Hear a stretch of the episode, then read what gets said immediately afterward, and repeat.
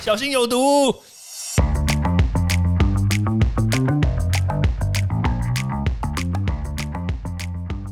毒物去除了，人就健康了。欢迎来到昭明威的毒物教室。Hello，这几天大家都在讲说这个病毒跑到我们身体里面来，对不对？那为什么在这个埃及三兄弟的身体里面就莫名其妙会阴转阳啊？明明他在被隔离的时候呢，不就阴性吗？然后那呃隔离了十四天出来之后，就哎怎么就变阳性？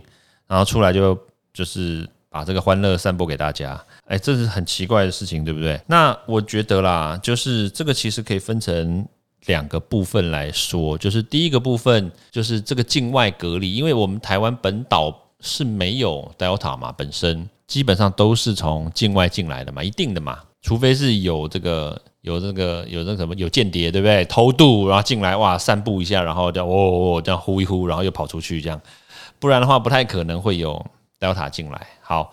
Delta 是不是就非洲猪啊？不是啦，没有我乱讲的。好了，那问题就在于说，这个这个境外到底守不守得住？还有它这个策略到底对不对？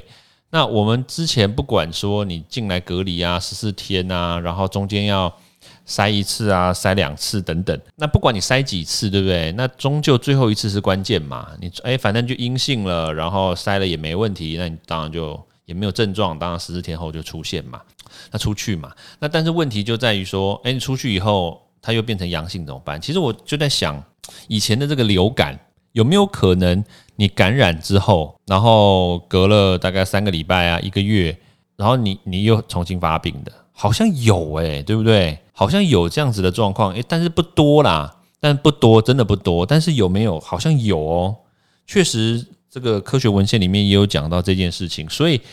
所以你说这个阴转阳是不是很离奇？我是觉得不一定，因为说实在话啦，我们还是要物归原主嘛，对不对？重点就是这个主是谁？主是这个 Delta 病毒嘛？它如果真的逐渐流感化的话，那是不是就有可能它一直停在我们身体里面？诶，等到你这个免疫力开始下降的时候，它就开始复发出来。哎，我觉得这个是蛮合理的一件事情哦。那当然，现在这个纯粹是这个独里威廉的 推论，对不对？但是我我们的推论也是根据我们之前的一些想法，像像比如说我们参考这个流感嘛，然后也参考一些科学文献嘛，确实还有一些个人经验。我相信像像我在从小到大。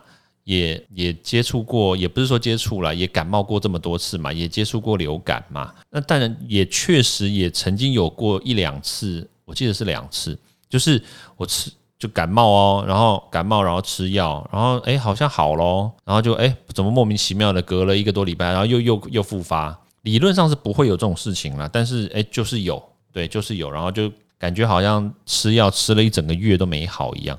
好了，那所以。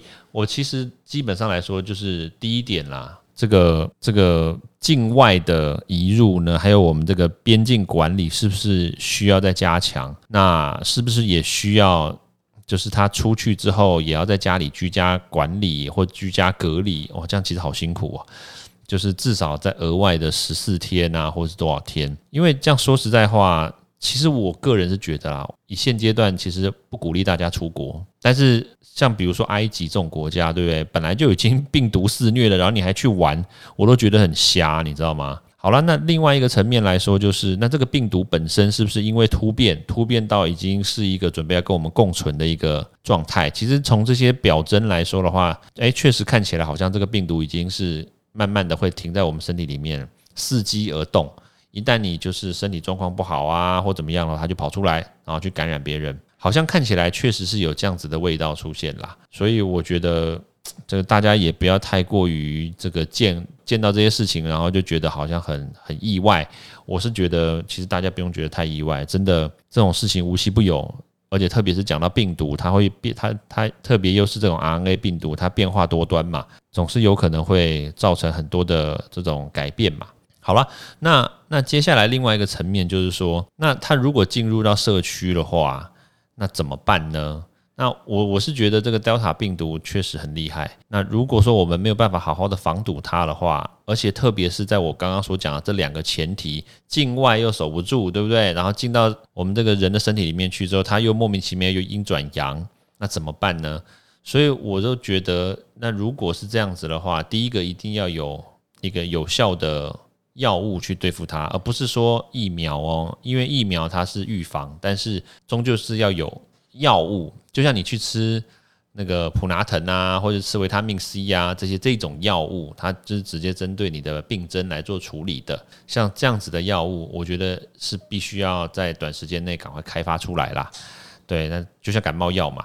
对啊，那那当然，接下来可能会遇到什么样的状况，其实真的很难讲。但我觉得在短时间之内呢，你要说可以把这整件事情把它理清，我觉得也不容易，因为也没有多少人可以有像威廉这种智慧啊，不是啦，这种评估这个病毒可能会怎么样的这种推论的想法。